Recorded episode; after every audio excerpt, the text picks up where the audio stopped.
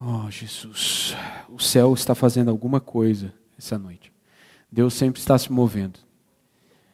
Nós não fazemos as coisas na igreja. Nós somos batizados para dentro daquilo que Deus está fazendo. Então, essa noite, a sua oração não tem que ser para você fazer algo, ou para Deus fazer alguma coisa, separado de você. Você tem que entender que há um mover do céu, há algo que o céu está fazendo. E a terra precisa se alinhar com o céu. Esse é o desejo de Deus. Quando Jesus nos ensina a orar, ele fala assim: Pai nosso, que está nos céus, santo é o teu nome. Venha a nós o teu reino, seja feita a tua vontade, aqui na terra, como é no céu. Depois disso, você vai falar de outras coisas, se preocupar com outras necessidades, mas a primeira e mais urgente declaração do seu coração deve ser alinhar-se com aquilo que Deus é, com aquilo que Ele está fazendo. Na semana passada nós falamos sobre a oração dos que estão entre.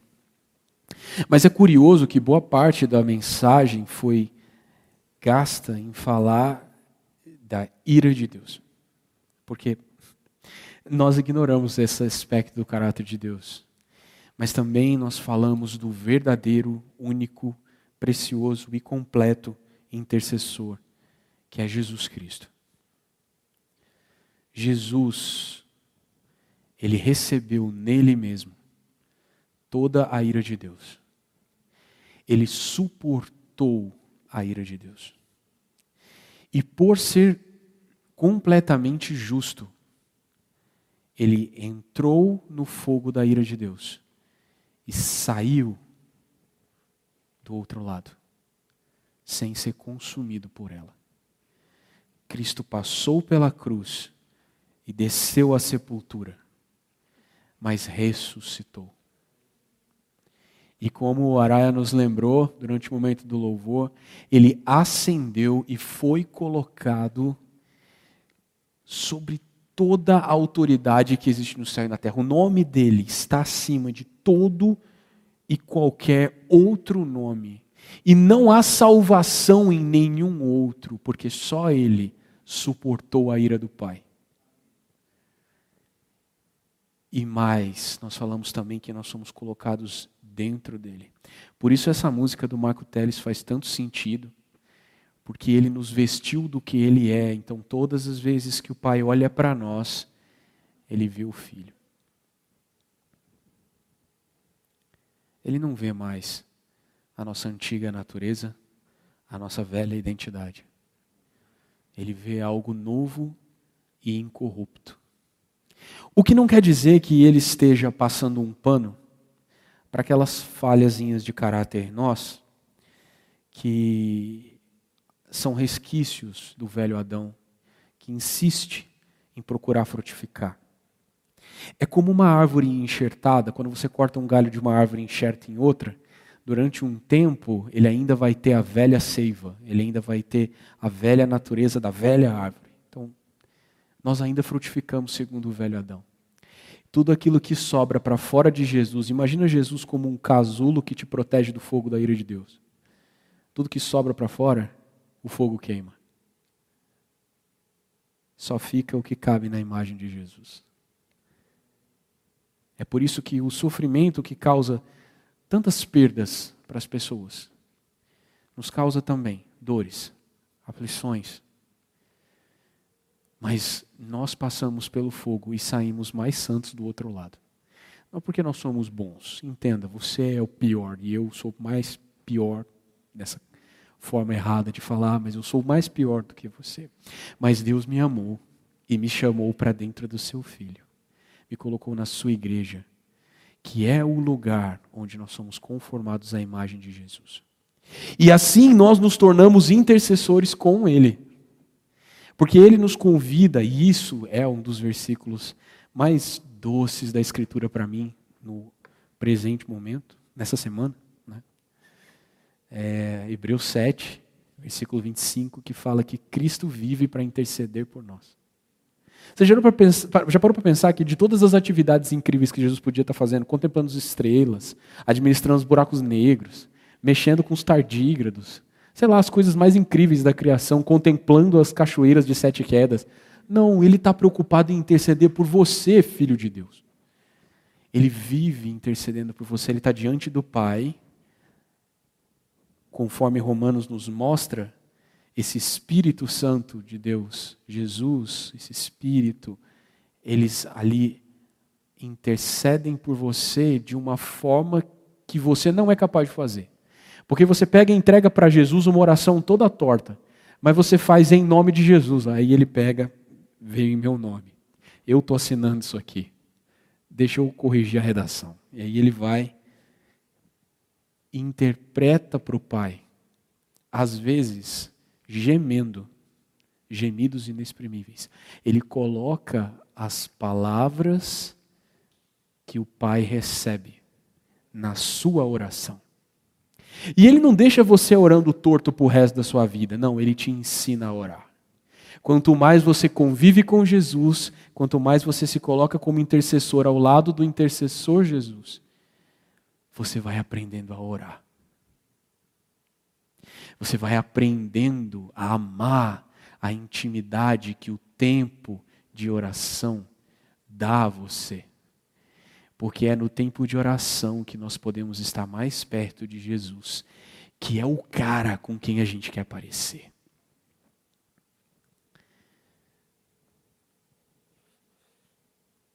Jesus é o intercessor. Mas ele nos convida a ser intercessores, como ele é.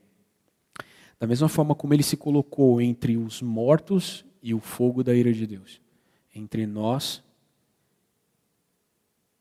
e a justa ira do Pai. Justa. Deus não é iracundo sem propósito. Deus está irado com o homem originalmente por causa do pecado, mas após o sacrifício de Jesus, o pecado foi perdoado, lavado e removido nele. Aqueles que estão nele morreram para o pecado e ressuscitaram para uma nova vida. No entanto, esse sacrifício perfeito foi dado. É, 1 João 2 fala que ele foi dado por todos os homens. Todos os homens. Se todos os homens se convertessem, se todos os homens crescem, se cada pessoa nascida no contínuo espaço-tempo tivesse crido em Jesus ao longo de toda a história da humanidade, todos eles caberiam dentro de Cristo. E todos eles poderiam ser redimidos pelo sacrifício de Cristo. Haveria sangue suficiente e amor suficiente para cobrir cada pecador na história da humanidade. No entanto, hoje a ira do Pai se levanta outra vez, não contra aqueles que pecam apenas, mas persiste uma ira por causa do pecado e soma-se a ela a ira por causa da incredulidade, porque os homens recusaram ser salvos em Jesus. Alguns têm tentado salvar a si mesmos, vivendo uma vida religiosa, honesta, justa, piedosa. Outros atribuem aos diversos caminhos mágicos, espirituais e etc., maneiras de alcançar algum tipo de melhoramento pessoal. Outros ainda acreditam que não ter Deus é melhor, desde que você seja bom. Outros ainda acreditam que é melhor ser ruim, porque a maldade e a impudicícia é a natureza normal do ser humano, então é melhor liberar as feras que moram no nosso coração.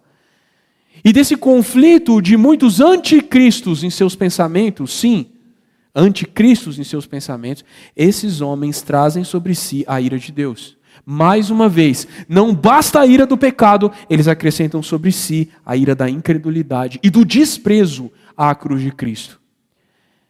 Pergunto a vocês: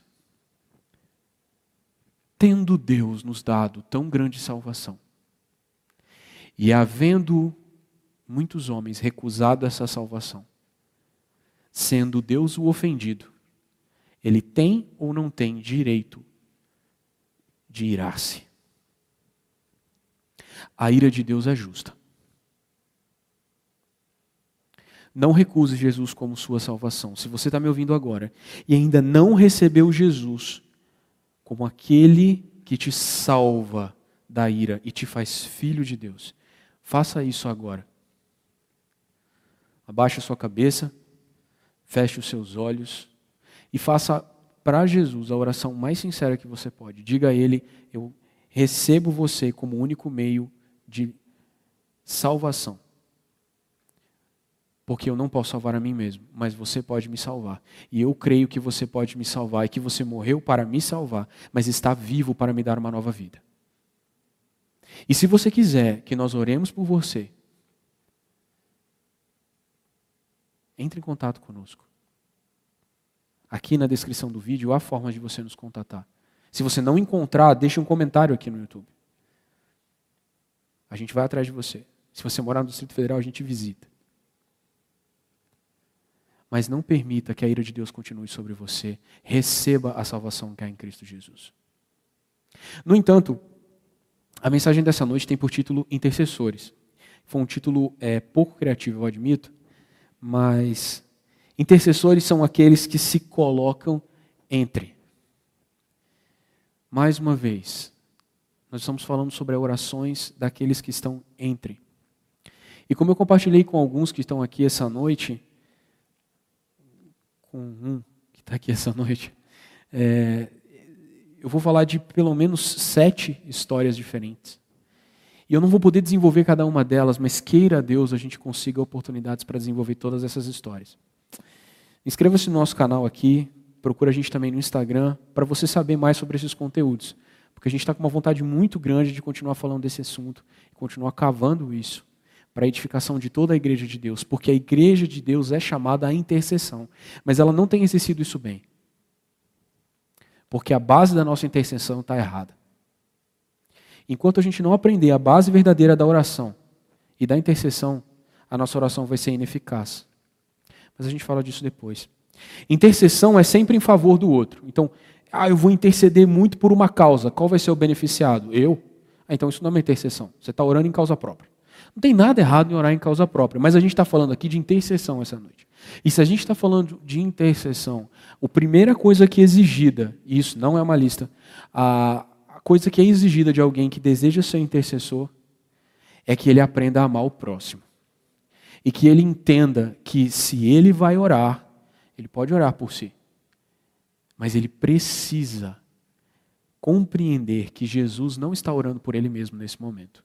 E se ele quer se tornar parecido com Jesus, ele precisa orar por outros.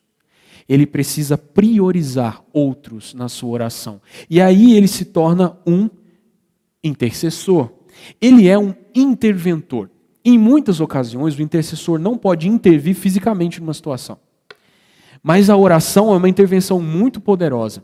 E já que a base da nossa oração é incorreta, a gente não compreende os limites ilimitados e os poderes incríveis da nossa oração.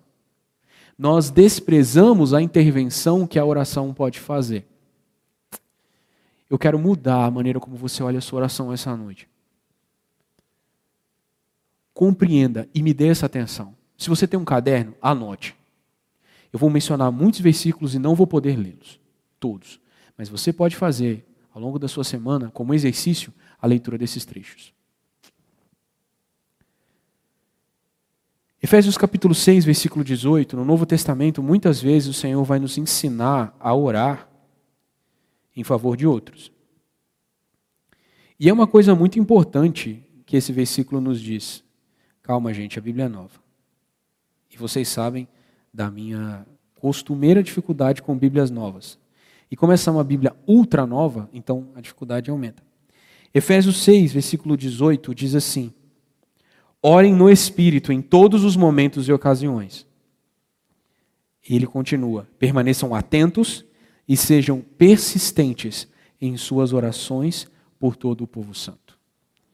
Essa aqui é uma das cartas de Paulo com conteúdo teológico mais profundo que desnuda o plano de Deus a respeito do homem. A música que nós cantamos, a segunda música que nós cantamos, é baseada em Efésios 1, capítulo 2.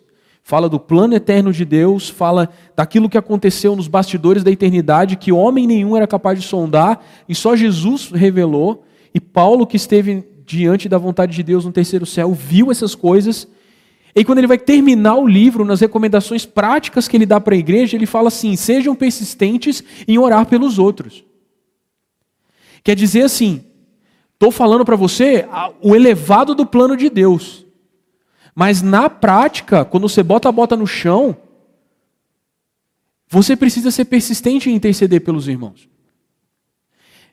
Nós vamos ver muitas vezes essa noite como o plano de Deus é importante, mas a aplicação prática do plano de Deus, uma das manifestações mais visíveis e, e, e práticas de alguém que entendeu o plano de Deus é que ele ora pelos outros. E se você reparar, nós estamos construindo um pensamento aqui.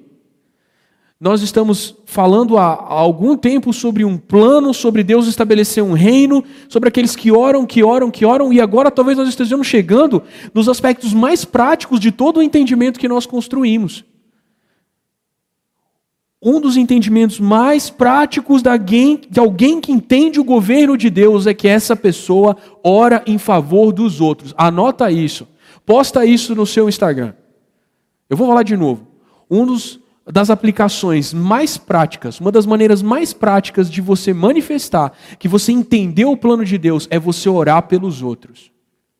A oração é a manifestação mais sincera de que você é filho de Deus. Se você é filho de Deus, você é fluido em oração. Você é fluente em oração. Quanto mais íntimo você é de Jesus, mais você é capaz de orar em todos os lugares e por todas as situações, intercedendo pelo mundo ao seu redor.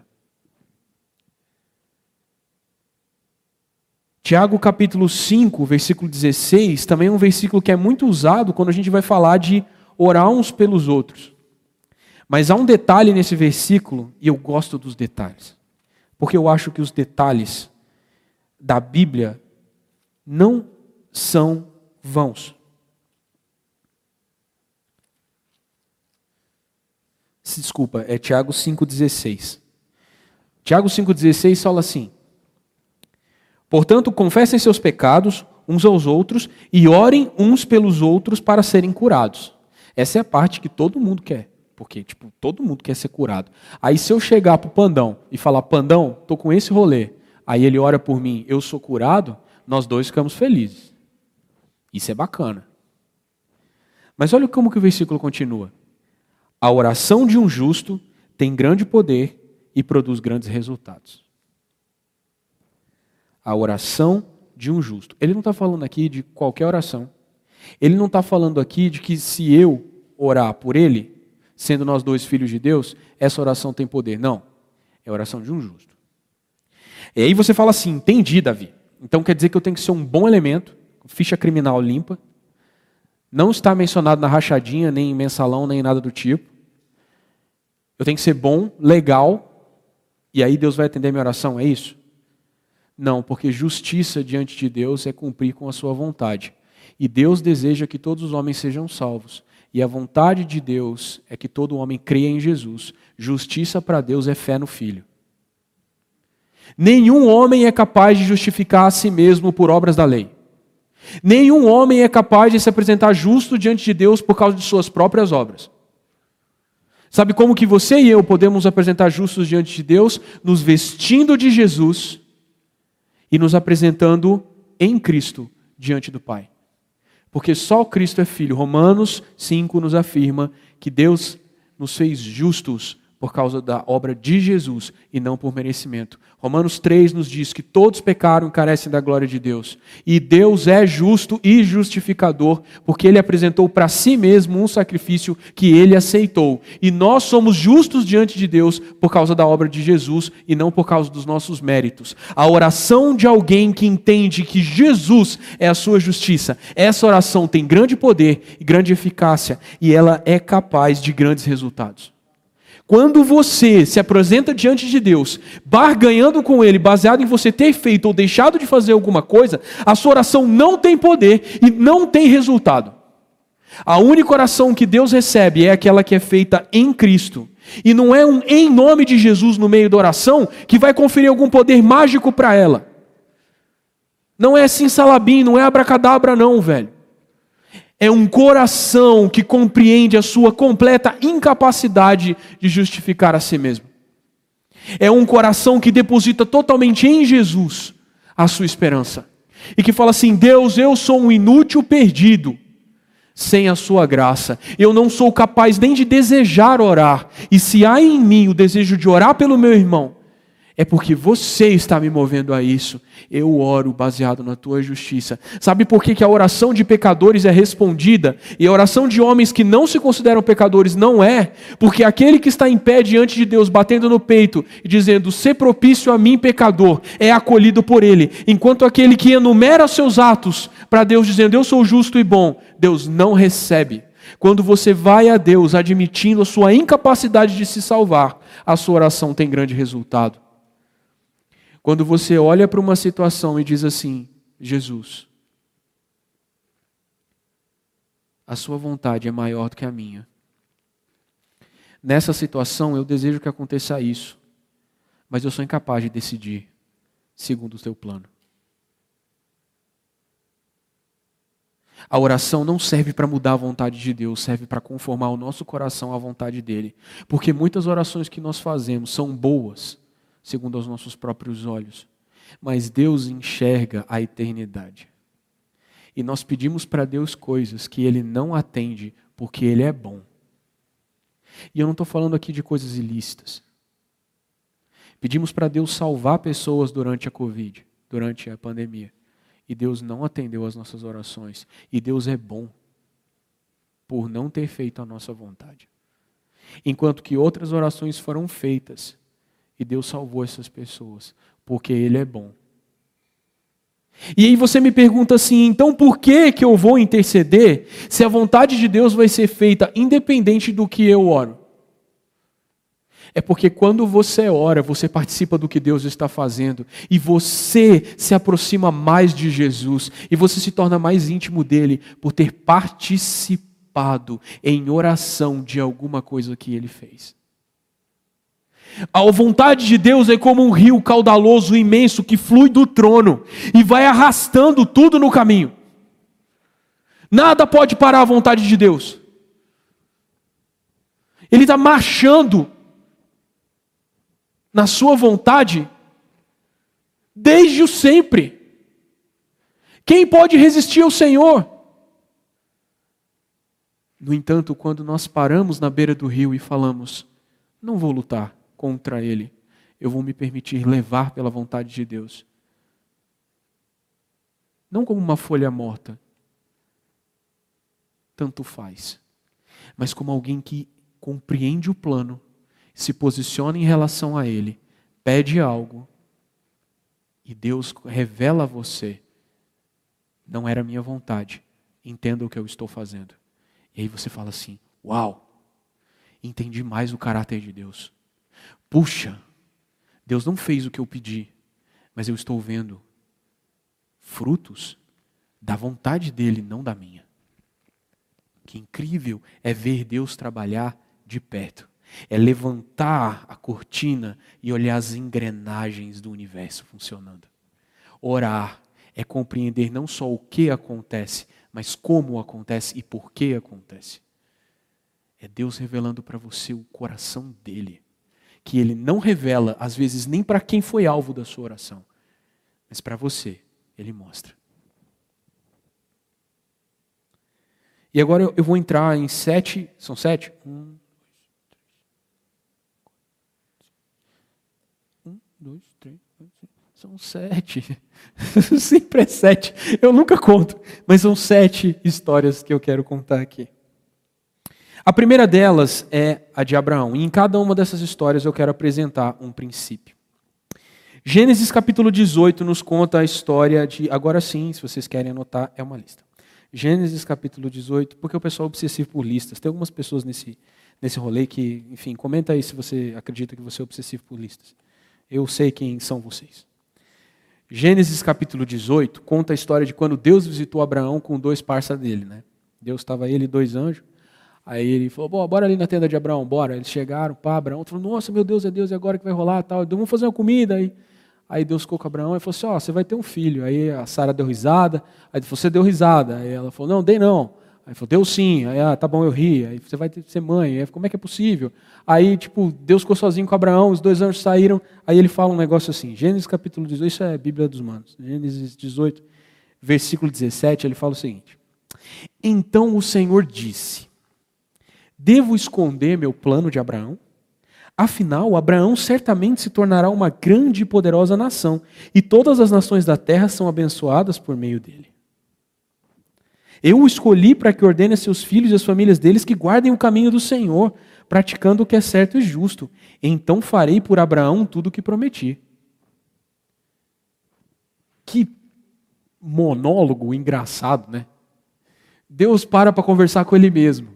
É trindade, né? Então rola diálogo ali na trindade. Aí Deus para para conversar assim e fala assim: Como é que eu vou esconder de Abraão o meu plano? Se eu prometi que vou fazer dele uma grande nação, e por meio dele as nações serão benditas.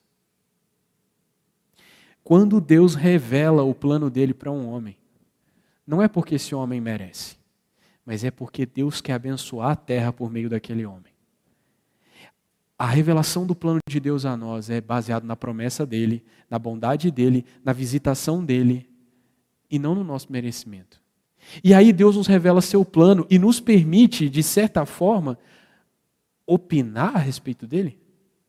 Participar de alguma forma? Porque estando conscientes de qual é o plano, a gente emite algo para Deus. A gente responde. Abraão fez isso.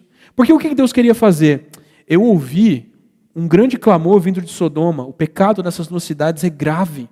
Eu vou investigar se é assim. Se não, eu vou destruir aquela cidade. Esse era o plano de Deus. Derramar sobre aquelas duas cidades, Sodoma, Gomorra e as cidades em volta, a sua ira. Esse era o plano de Deus. Derramar sobre a terra a sua ira. Esse é o plano de Deus.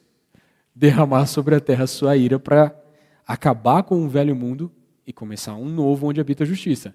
Esse é o plano de Deus. Se Deus revelou isso para você, é para que você participe do que Ele está fazendo baseado na promessa dele de que ele vai fazer de você uma grande bênção para toda a terra. Aí Abraão fala assim: é, Senhor, o Senhor é justo. E Abraão começa um papinho todo cheio de onda. Suponhamos que haja 50 justos na cidade, longe do Senhor, na sua justiça, exterminar o justo junto com o ímpio, porque o Senhor é justo, né? Então, Aí o Senhor fala: Não, não vou destruir a cidade se tiver 50 justos. Aí Abraão vai, tipo, expandindo a barra da liberdade. Ele toma uma liberdade com Deus, aí ele vai. Até onde que eu posso ir aqui? Ele começou em 50 e ele termina a conversa com 10. Deus, se tiver, se tiver 10 justos nessa cidade, você vai destruir ela? Aí Deus fala: Não vou destruir a cidade por causa de 10 justos. Sabe o que, que Abraão estava conhecendo aí? Abraão estava conhecendo a misericórdia de Deus. Ele estava sondando. A misericórdia de Deus é de 50 justos? É de 45 justos? É de 40 justos? É de 30 justos? É de 20 justos? É de 10 justos? Qual o limite da misericórdia de Deus? Deus revelou a Abraão o seu plano, porque queria que Abraão inquirisse dele como era a sua justiça como era a sua misericórdia. Abraão conheceu mais a Deus quando teve a oportunidade de interceder por uma cidade de pecadores. Abraão não vivia em Sodoma. Ele tinha um parente lá, que era o devagarzinho do Ló. Mas Abraão não seria afetado pela ira de Deus. Mesmo assim, ele intercedeu por uma cidade de pecadores. Abraão não queria que a injustiça de Sodoma ficasse impune. Mas Abraão entendia que os justos não deviam ser punidos junto com os ímpios. Isso nos apresenta o seguinte princípio, e tem um da lista: interceda pelos justos que estão em qualquer contexto, por mais ímpio que esse contexto te pareça. Aprenda a orar por lugares, por situações, por empresas, por igrejas que não te parecem justas, porque há justos lá. E é por isso que a ira de Deus não se derrama sobre certos lugares. A gente fala assim, Deus, por que, que você não baixa um meteoro no, no, no, bem ali no palácio, da, da, da, na esplanada ali do ministério? Porque tem justos lá, e são mais de dez. Por que, que Deus não queimou a terra? Porque há justos aqui, sendo justificados, sendo santificados e conformados à imagem de Jesus. Ore pelas nações, ore pelas cidades, ore pelos governos que te parecem ímpios, porque há justos ainda lá. Pode ter certeza que o dia que só tiver um, Deus tira ele de lá desce fogo. Foi o que Deus fez em Sodoma. Ló foi salvo com sua família.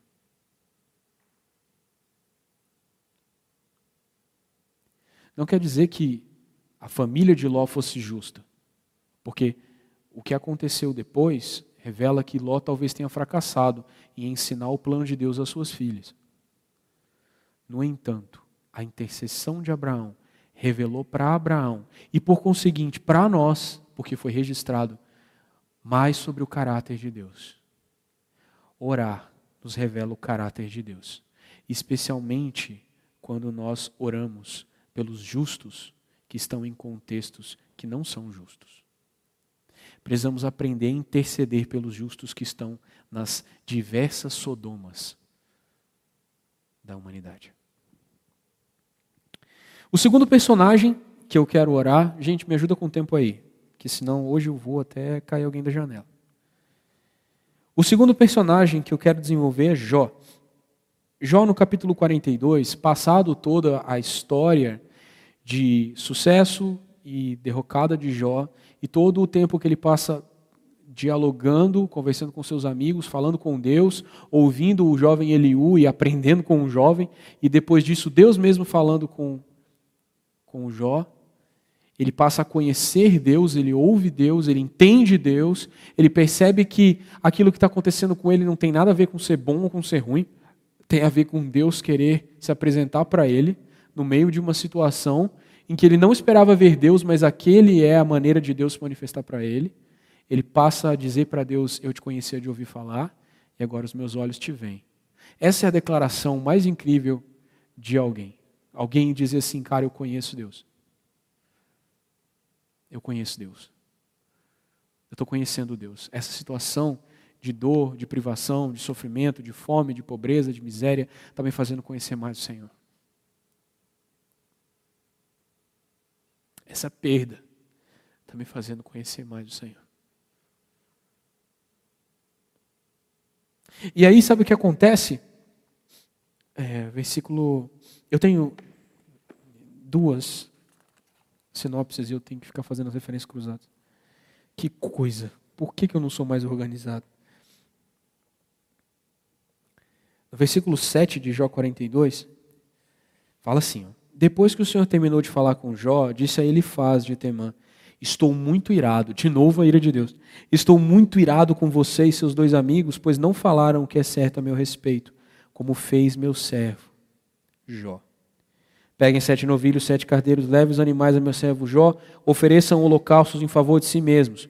Meu servo Jó orará por vocês e eu aceitarei a oração dele. Não tratarei vocês como merecem por sua insensatez, pois não falaram o que é certo a meu respeito, como fez meu servo Jó. Então ele faz de Temã, Bildade, Soaz, fizeram o que o Senhor havia ordenado e o Senhor aceitou a oração de Jó. Esses caras aqui não tinham ajudado Jó no momento em que ele mais precisou dos seus amigos. Eles ficaram debatendo com ele e, de certa forma, não revelaram a natureza de Deus para ele. Quando você estiver convivendo com alguém em sofrimento, aprenda a mostrar como Deus é para a pessoa, consolando-a com o caráter de Deus, não acusando-a com a fraqueza do homem.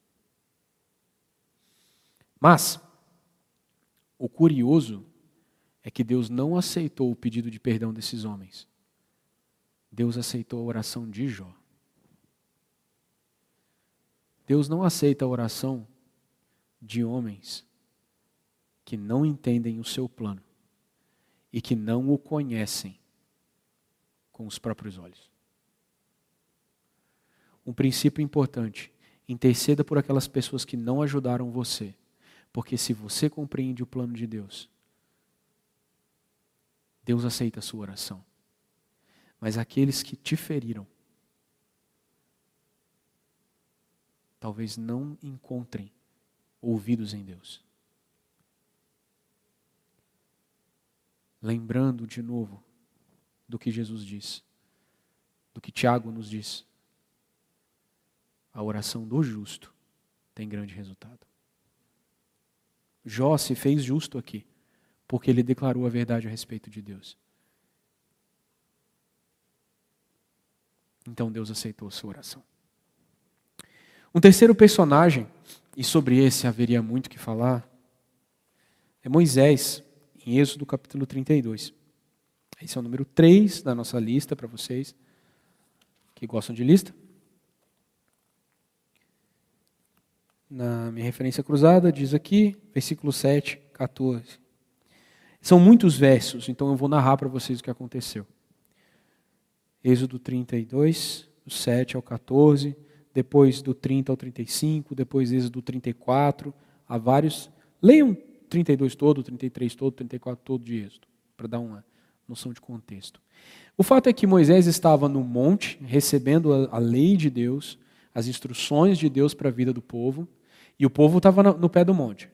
Eles tinham visto Deus, eles tinham comido na presença de Deus, não visto, é, não visto Deus assim como a gente vê uma pessoa, mas eles tinham visto a manifestação da glória de Deus no topo do monte, eles tinham ouvido a voz de Deus, as trombetas, ou seja, provas materiais e, e sensíveis da existência, da presença de Deus, eles tiveram. Então não é uma questão de um povo que, ah, um povo que nunca viu nada, o cara subiu para o monte. Não, era um povo que tinha visto o peso da glória de Deus, um povo que tinha visto um mar abrir, que tinha comido maná, que tinha visto água sair de pedra, enfim. Era um povo. Sabe, sabe você que diz assim, ah, só acredito vendo? Então, esse povo aqui não acreditava nem vendo. E acho que você também não acredita nem vendo. A incredulidade é tão nativa da natureza humana que às vezes ver gera mais incredulidade no coração do que não ver. Pega aí essa. Digere isso aí. E esse povo pecou. Assim, ó, pô, Moisés subiu aí, tem um tempão que ele não vem. Acho que ele morreu, sei lá. Bora cultuar outro Deus aí. Ô Arão, faz um trem para nós aí. Aí Arão diz que ele jogou no fogo e saiu um bezerro. Arão era muito vacilão, velho. Aí, não, cara. Ele liderou o povo numa adoração idólatra. O sacerdote do Senhor, que àquela altura ainda não era, mas ele era um dos líderes do povo. Ele liderou o povo numa adoração idólatra. Depois ele se retirou, e inclusive, ah, amanhã vai ter festa para o Senhor, o povo hoje está fazendo uma bagunça, mas amanhã vai estar tá tudo bem. Mas não teve amanhã, porque Moisés desceu. E enquanto Moisés estava no monte, no versículo 7, o Senhor fala isso, rápido, desça do monte. Seu povo, que você tirou da terra do Egito, se corrompeu. Como se desviaram depressa, derreteram ouro e fizeram bezerro, curvaram-se diante dele e ofereceram sacrifícios. Então o Senhor declarou, 9: Vi como esse povo é teimoso e rebelde. Fique de lado e eu lançarei contra eles minha ira ardente e os destruirei.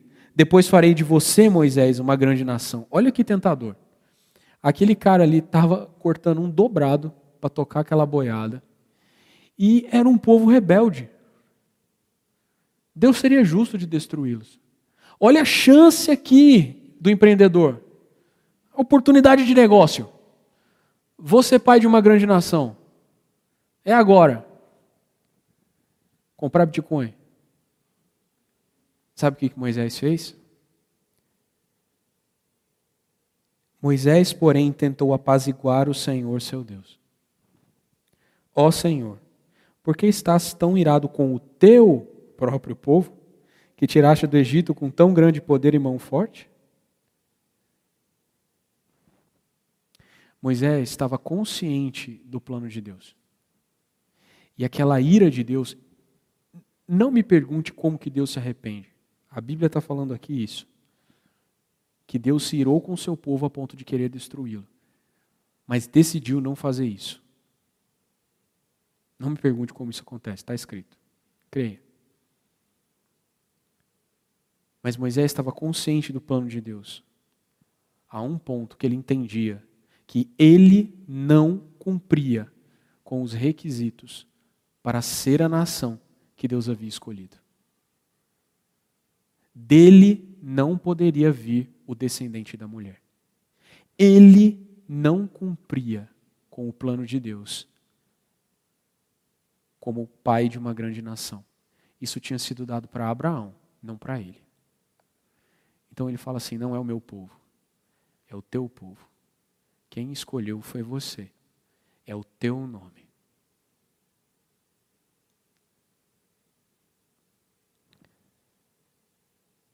Essa é uma das passagens mais desafiadoras para minha mente na Bíblia. No entanto, Moisés e Deus dialogaram de forma que a intimidade entre eles atingiu o seu ápice. Naquele momento em que Deus estava pronto a destruir o povo, Moisés e Deus se conheceram, a ponto de Moisés quase ver o rosto de Deus. Isso está em Êxodo 34 quando nós intercedemos por aqueles que deliberadamente se tornaram idólatras, entendendo que eles ainda são povo de Deus, irmãs e irmãos que pecam, que se desviam, aqueles que se afastam, quando nós choramos por essas pessoas, dizendo assim: Deus, eles são teus filhos e se perderam para o mundo. Então, nós atingimos um nível de intimidade com Deus em que Deus revela para nós a sua glória. Moisés intercedendo por um povo rebelde, recusando a oportunidade de empreendedor, de começar uma nação, conheceu Deus como nenhum outro homem na história conheceu. Até aquele momento. Interceda pelos que se desviam. Tenha coragem de lembrar a Deus embora Deus não possa esquecer que os filhos dele se desviaram, mas ainda são filhos. Não desista de orar por aqueles que se perderam. Você sabe de quem eu estou falando. Na sua história há pessoas que se desviaram, pessoas das quais você sente falta, há pessoas que escolheram bezerros de ouro nas mais diversas áreas se tornaram idólatras nas mais diversas áreas da sua vida. Não cesse de orar por elas. Derrame-se em oração. Desafie-se a conhecer, a sondar a face de Deus, baseado no conhecimento que você tem do plano dele. Pessoas da sua família, amigos seus, pessoas que já ouviram o Evangelho, irmãos que deixaram de se reunir ou congregar na sua igreja. Vá atrás dessas pessoas, interceda por elas e não desista. Deus não deixa você esquecer dessas pessoas. Por quê? Para que você não desista de orar, de interceder. E quanto mais você ora por isso, mais Deus se revela para você. E primeiro, é agora o quarto momento. Primeiro livro de Samuel, capítulo 12, tem uma história que a gente já mencionou aqui, que é quando o povo de Israel pediu um rei. Eles olharam para as nações ao redor, estavam sendo oprimidos pelos seus inimigos. Samuel era juiz de Israel e o juiz ele tinha uma função praticamente real, embora ele não tivesse as prerrogativas de honra e de pompa e etc de um rei. Ele tinha a capacidade de liderança militar, de julgar as questões. Mas Israel rejeitou Samuel, embora o Senhor diga que não foi Samuel que eles rejeitaram, eles rejeitaram o governo do próprio Deus. E aí é de se imaginar o seguinte: você tem dado sua vida para cuidar de uma nação. Você é tipo, sei lá, um presidente, um presidente bom, se esforçando por ser um líder religioso, profético e militar dessa nação. Essa nação chega para você e fala: Ó, oh, a gente não quer mais que você nos governe, a gente quer outro. A gente quer um rei, que você é juiz. Juiz não apita nada. Você, a gente quer um rei. O normal, na minha, na, se eu fosse rejeitado desse jeito, eu ia orar contra esse povo. Eu assim, ó oh, Deus, esse povo aqui não te conhece, não conhece a sua vontade, não sabe que foi você que me chamou, você que me colocou aqui. Eu estou à frente desse povo tem um tempão. E eles me rejeitam? Eu oraria contra, eu acho, na arrogância do meu coração. Mas olha o que Samuel diz no versículo 23 do capítulo 12 de 1 Samuel. Vou ler o 22. O Senhor não abandonará seu povo, pois isso traria desonra para seu grande nome, pois agradou ao Senhor fazer de vocês seu próprio povo. Quanto a mim, certamente não pecarei contra o Senhor, deixando de orar por vocês. Continuarei a lhes ensinar o que é bom e correto. Sabe o que, que a gente aprende? Que em alguns momentos nós vamos estar diante de um povo que deliberadamente se rebelará contra o governo de Deus. Em alguns momentos nós vamos nos deparar com situações em que as pessoas vão rejeitar a autoridade que Deus estabeleceu. Nós não devemos nos unir a essas pessoas. Nós não devemos também deixar de orar por elas.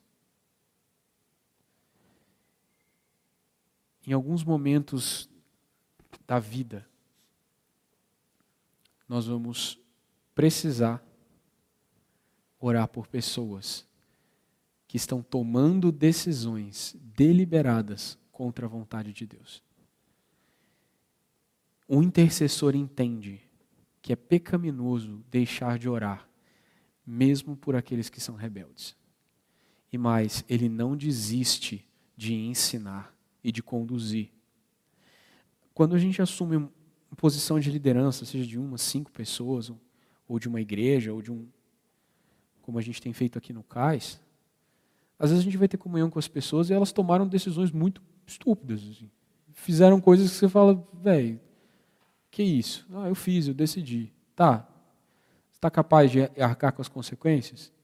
Sim. Aí vem o rojão, não aguenta. Você fala assim: bem feito, você desobedeceu, agora você vai pagar, vai comer o diabo que o pão amassou. Aí você, o Senhor não deixa você fazer isso. Ele te faz continuar orando por aquele pecador, transgressor. E ele faz você continuar ensinando e cuidando. Porque isso é ser um intercessor é estar ao lado de Jesus quando ele recebe os pecadores, quando ele ora pelos pecadores, quando ele perdoa as rebeldias deles. Se Jesus está fazendo isso, você não pode ser melhor do que Jesus. Não pode ser mais justo que Jesus. Não pode tentar ser mais bom do que Jesus. Jesus acolhe, você não pode tentar ser justo e mandar para fora. Não, Jesus, você está acolhendo errado. Não, não. Se ele acolheu, você recebe também. Se ele está intercedendo por alguém, você continua intercedendo por essa pessoa enquanto ele estiver intercedendo. Quando que ele vai parar? Ele vive para sempre intercedendo por eles. É uma bucha gigante você entender Hebreus 7, 25. E aí nós vamos para um outro camarada. Espera aí que eu acho que aqui a gente tem que ir pela ordem cronológica, porque agora, ah, vamos falar de profeta. Profeta é legal. A gente vai falar de Jeremias. Jeremias era um profeta. É, Jeremias capítulo 14. Jeremias era um profeta que teve sua atuação, seu período de, de atuação durante o povo, foi um período muito sofrido. Porque a nação de Judá tinha se tornado idólatra, mas tinha passado por um recente reavivamento nos tempos do rei Ezequias e etc. Josias e tal. E esse reavivamento dava para o povo, porque o templo estava restaurado, os sacrifícios estavam funcionando, dava para o povo a impressão de que Deus estava satisfeito com o povo, mas eles estavam vivendo uma vida ritualística com Deus. Estude a história do profeta Jeremias, é incrível. Todas as histórias dos profetas são legais, mas a de Jeremias, nesse momento, eu gosto de Jeremias. E o ponto é que ele alertava o povo de coisas que o povo não queria ouvir. Ele falava assim: vão destruir o templo. O povo olhava, o templo estava em pezão lá, as pedras tudo bonitas, tudo ouro polido. Está maluco. Você está falando de caos e guerra e sofrimento numa época que nós estamos em paz com os nossos inimigos? No tempo que o, o templo está de pé, está tá tudo funcionando. E os outros profetas, que eram, né, não todos, mas os outros profetas, assim, os falsos profetas da sua época, profetizavam paz e bênção, e falando assim: não, vai dar tudo certo, Deus está do seu lado, o dia da sua vitória chegou. Quem te viu passar na prova e não te ajudou, vai estar tá na plateia enquanto você está no palco. A sua vingança terá sabor de mel. Falsos profetas, naquele tempo. Hoje, né? Naquele tempo. E aí, Jeremias olhava para o lado e falava, velho. Acho que ele não falava velho. Mas Jeremias falava assim: Deus, por que, que tu me revelou a verdade? As suas palavras são pesadas. Eu estou ouvindo aqui caos e guerra e destruição. Eu estou sabendo o que vai acontecer com as grávidas de Israel. Eu estou vendo a tua casa ser queimada. Você me revela um futuro desgraçado. Por que para mim? Está todo mundo falando em contrário. Eu sou o único diferentão aqui. Aí você leia Jeremias capítulo 14, para você ver o, o quanto era duro para Jeremias. E ele inquiria Deus nisso. Falou assim: Deus, por que, que você está me fazendo entender essas coisas? E aí ele ora: Senhor, livra o povo, livra o povo. Ele continuava igual todos os outros profetas. Ele continuava orando pelos rebeldes. Mas aí Deus fala o seguinte: Jeremias 14, 11. Então o Senhor me disse: Não ore mais pelo bem deste povo. Quando jejuarem, não darei atenção ao seu clamor. Quando apresentarem holocaustos, ofertas de cereal, não me agradarei. Em vez disso, os devorarei com guerra, fome e doença. O capítulo 15, versículo 1, ele fala o seguinte: mesmo que Moisés e Samuel intercedessem diante de mim em favor deste povo, eu não ajudaria. Fora com eles, expulse-os da minha presença.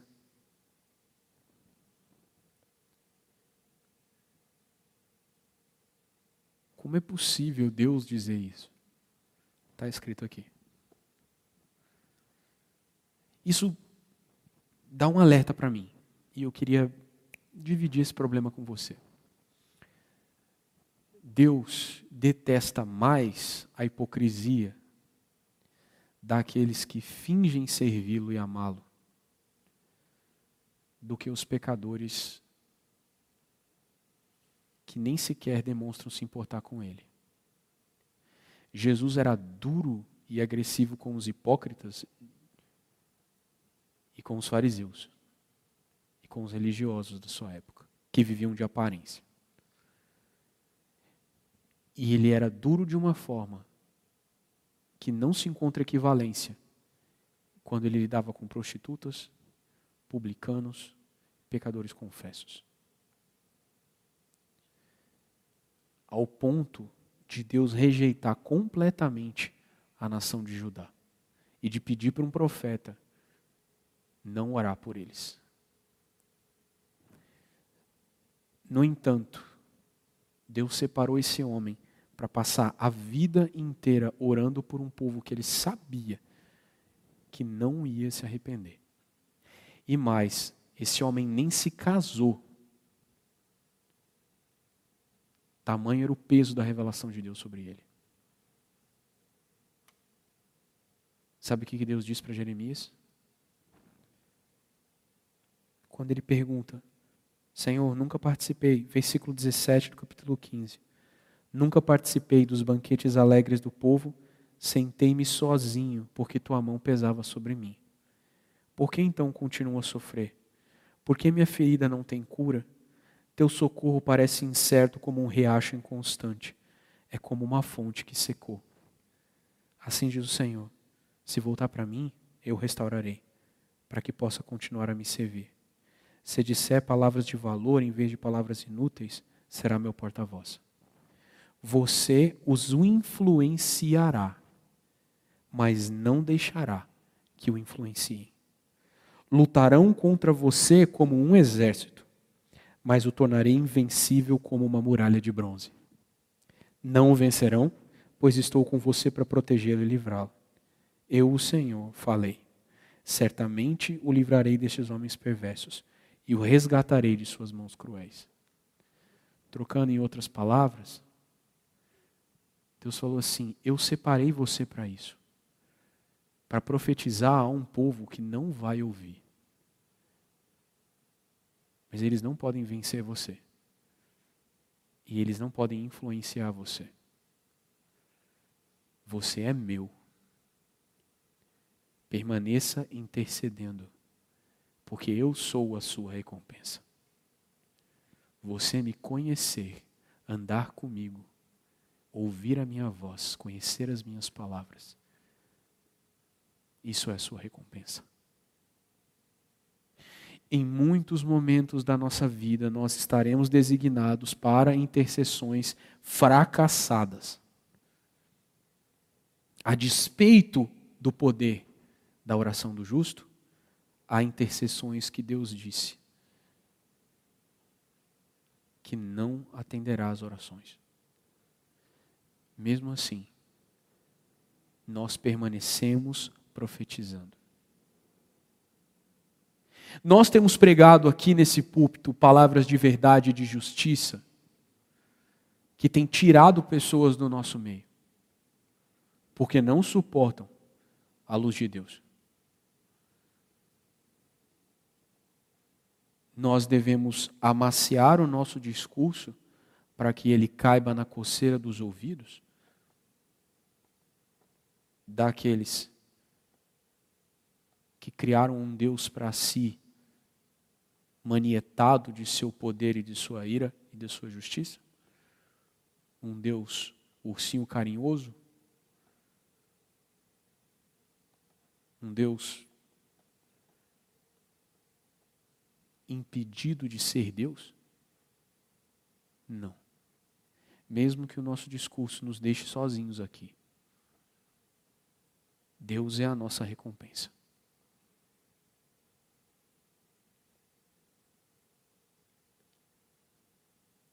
Nós influenciaremos, mas não seremos influenciados. Nós não negociaremos a verdade que nós pregamos.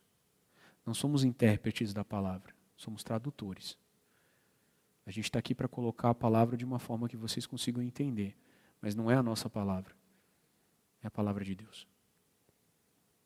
Por isso que há coisas que nós dizemos, não sei, não entendo.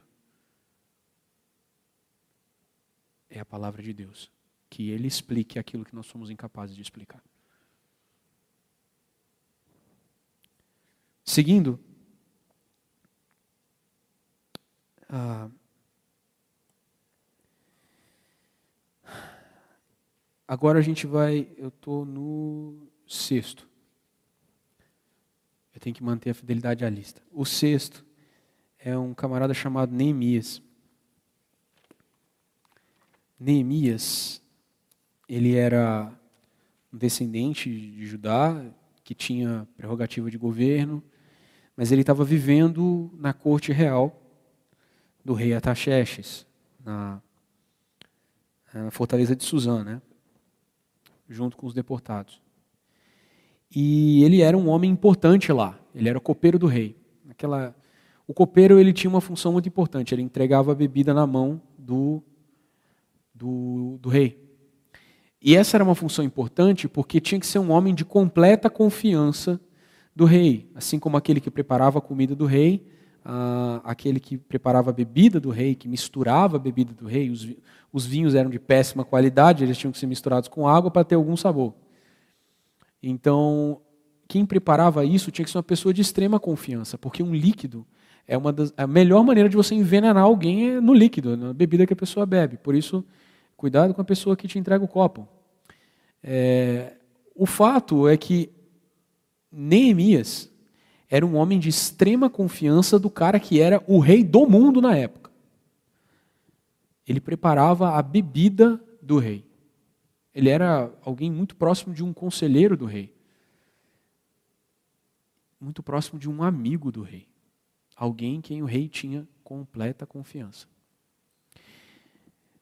Levando em consideração que ele era de um povo conquistado, dominado, que tinha sido vencido no, e derrotado de uma maneira vergonhosa.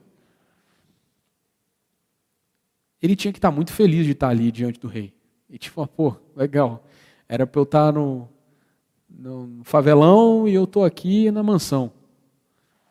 Estou de boa, comendo do, do, que, do que o rei come, bebendo do que o rei bebe. Estou de boa. Eu e minha família estamos garantidos.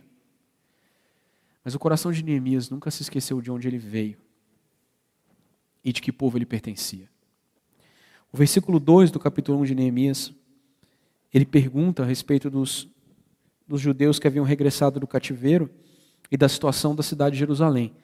E eles responderam: As coisas não vão bem para os que regressaram a Judá. Eles estão passando por dificuldades e humilhações. O muro de Jerusalém foi derrubado, suas portas foram destruídas pelo fogo. Então ouvi isso, sentei-me e chorei. Neemias é um livro escrito em primeira pessoa. É lindo. Durante alguns dias lamentei, jejuei e orei ao Deus dos céus. É tipo um diário. Durante alguns dias, ele lamentou, jejuou e orou. Por quê? Porque a cidade que Deus havia escolhido para colocar ali o seu testemunho tinha se tornado rebelde contra Deus, punida com a destruição. Seus muros estavam destruídos e o templo estava queimado. E os que estavam lá, tentando viver lá, estavam sofrendo. Esse homem, numa excelente condição social, estava lamentando pelos pobres.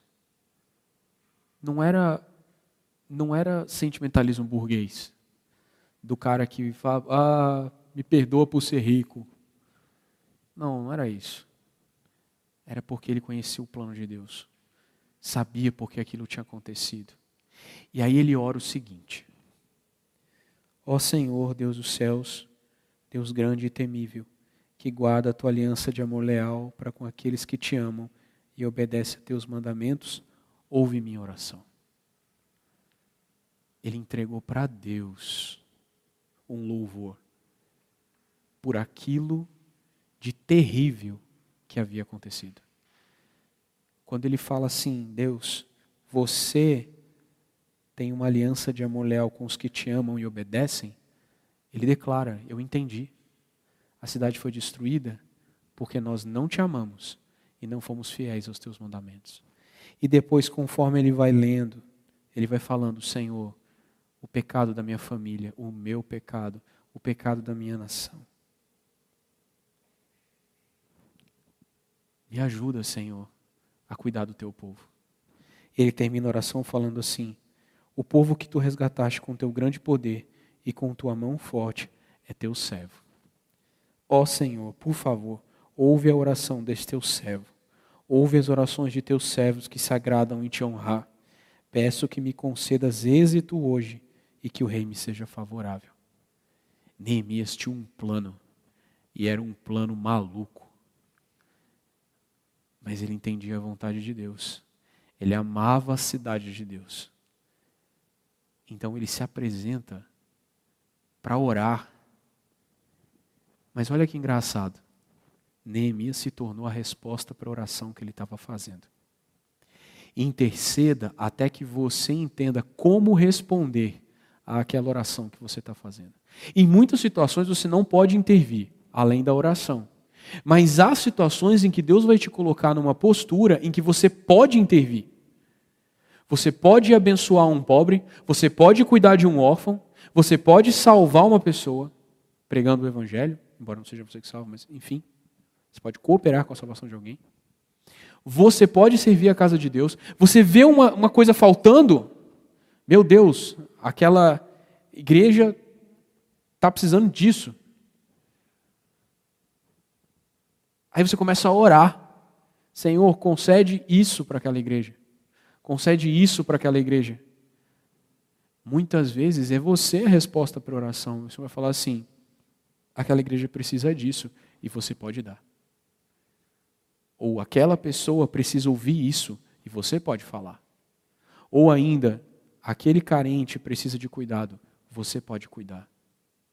Ou ainda, aquele povo precisa de um pastor, você precisa cuidar deles. Ore e interceda, mas cuidado, porque em muitas situações o Senhor está mostrando para você necessidades para que você haja positivamente em favor delas, para que você se posicione, para que você intervenha. Não é uma questão só de orar. Oração, tem ação dentro da palavra oração. Não haja sem orar. Você pode estar tentando intervir na sua carnalidade. Mas aquilo que você faz depois de uma oração já é a resposta dela. Vocês lembram disso? O Pandão falou isso para nós na segunda mensagem sobre oração. A gente está vendo aqui Neemias falando assim: Senhor, eu tenho um plano louco. Abençoa, porque não é por minha causa. Eu vou fazer. Deixa o rei ser favorável para mim. Aí sabe o que ele faz? Ele se apresenta muximento e carrancudo diante do rei. O rei pergunta: O que, que é? Ele fala: Nada não. O que, que é, Neemias? Conheço tu, rapaz. Não, não é nada não. Ô cabra, fala. Fala, homem. Não, é, Senhor, é, a cidade, Jerusalém está destruída. Eu sou de lá. O rei mandou ele. Mandou recursos. Mandou pessoas. O rei enviou ele como governante daquela província. Talvez Deus só esteja esperando você se posicionar para enviar não só você, mas todo o suprimento necessário para que você se torne a resposta da sua oração. Ah! Vai, cara. Intercede. Ora. Se posiciona. Conhece Deus e o seu caráter e ora conforme a Bíblia. Porque aí coisas incríveis vão acontecer. Até quando nada acontece, ainda é incrível. É a última pessoa que eu queria mencionar para encerrar essa noite. Eu vou mencionar mais duas, mas só uma entra para a lista. Sétima pessoa é o bonzinho do Daniel. Eu confesso que o Daniel é um dos personagens que eu menos gosto na Bíblia, porque é um cara muito certinho, mano. Não tem um vacilo. E eu, eu, gosto de gente que vacila, porque como eu vacilo, eu, eu quero me sentir representado, né? Tem aquela parada cota, então, eu sou da cota do vacilão. Por esse histórico de Daniel, é muito curioso a oração que ele faz no versículo 6 do capítulo 9. Ele fala assim: Orei ao Senhor, meu Deus, e confessei. Confessei o quê? o coxinha do Daniel confessou o seguinte: Ó oh, Senhor, és Deus grande e temível. Tu guardas tua aliança de amor leal para com os que te amam e obedecem aos teus mandamentos. É a mesma oração de Neemias, são as mesmas palavras que Neemias usou. Compara lá. Contudo, nós pecamos e fizemos o mal. Fomos rebeldes contra ti e desprezamos teus mandamentos e estatutos. Não demos ouvidos a teus servos, os profetas, que falaram em teu nome a nossos reis, príncipes antepassados e ao povo da terra. Você não vê um pecado de Daniel mencionado. No entanto, conforme você vai lendo, ele confessou como se fossem dele e da família dele os pecados de toda a nação de Israel. Esse é um homem que entende o plano de Deus. E que sabe que é pecador, independente de suas ações. Em muitos contextos, você vai ser contado com os malfeitores. E você vai participar de momentos e situações em que você vai ter que assumir erros que não são seus diante de Deus para aprender a se posicionar de maneira correta e compreender o plano de Deus, você tem que confessar pecados que muitas vezes não são seus, porque são pecados do povo ao qual você pertence. Nós brasileiros temos que confessar os pecados que os brasileiros cometem e cometeram. E precisamos confessar para Deus que fomos rebeldes a Ele e entendemos errado a maneira que a posição devia, a maneira que a igreja devia se posicionar no presente tempo. Nós precisamos ser humildes e entender que tantas coisas estão acontecendo no mundo e tantas coisas se abateram sobre a nossa nação. E são responsabilidades nossas essas coisas. Como igreja, precisamos interceder por aqueles que se rebelaram contra a vontade de Deus e confessar como os nossos pecados que nós não cometemos, para entender o plano de Deus e nos posicionar de maneira a receber a resposta dele. Porque depois disso, Daniel recebe uma interpretação e uma visão de como Deus agiria a partir dali. E logo depois é dito que Daniel, homem muito amado. Eu tenho que amar Daniel também, apesar de não me ver representado ali, de não, de não ser parte da nação dos justos e bonzinhos. Como a gente aprende com esse cara? Deus mostra, ele declara amor. Não é só mostrar, ele declara. Ele fala assim: Você é muito amado. Por quê? Porque intercedeu pelos pecadores. Eu quero te falar uma coisa. Nós estamos dentro de tempo encerrando essa série de estudos, que foi uma das séries de estudos mais difíceis desde que o CAIS começou. Porque não foi só uma onda da pandemia que nos atingiu, foram duas. E a segunda foi mais pesada, não só porque a gente teve que parar de fazer reuniões físicas, mas porque o nosso moral foi atingido. Desastres se abateram sobre nós. Perdemos pessoas. Coisas muito duras aconteceram com familiares nossos, conosco. Todos estamos cansados, a gente não aguenta mais olhar para essa lente, para um olho de vidro. Não aguento mais pregar. É horrível pregar sem ouvir vocês.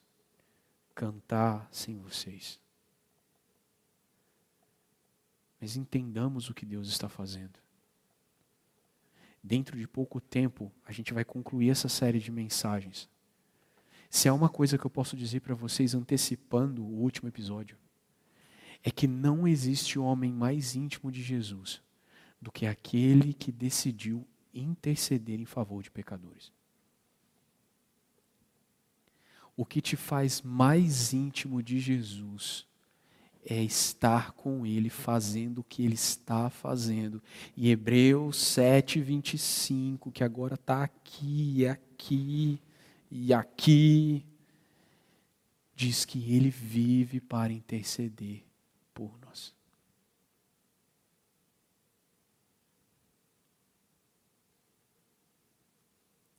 Como você tem gastado seu tempo de oração? Eu sei que você tem muitos pedidos para fazer.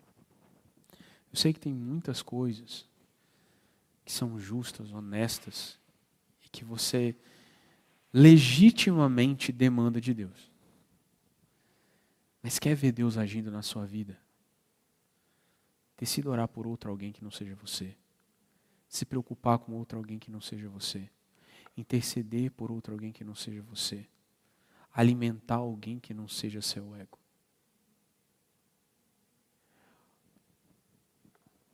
Filipenses capítulo 2, versículos 5 a 8. Mostram o caráter servil de Jesus. Servil não tem nada a ver com ser um pobrezinho. Tem a ver com ser capaz de servir, doar, entregar, posicionar-se como servo. Lembra? A oração é o primeiro passo para você servir alguém. Você começa a servir alguém orando por essa pessoa. Depois você prega para essa pessoa, apacenta essa pessoa, alimenta essa pessoa, não sei. Mas qualquer atitude de serviço deve iniciar-se com uma intercessão. As almas ousadamente íntimas de Jesus são as almas dos intercessores. Se você deseja conhecer Jesus, comece a orar por outra pessoa que não seja você mesmo. E aí você vai ver. Orações capazes de grandes realizações, mesmo quando não acontece nada.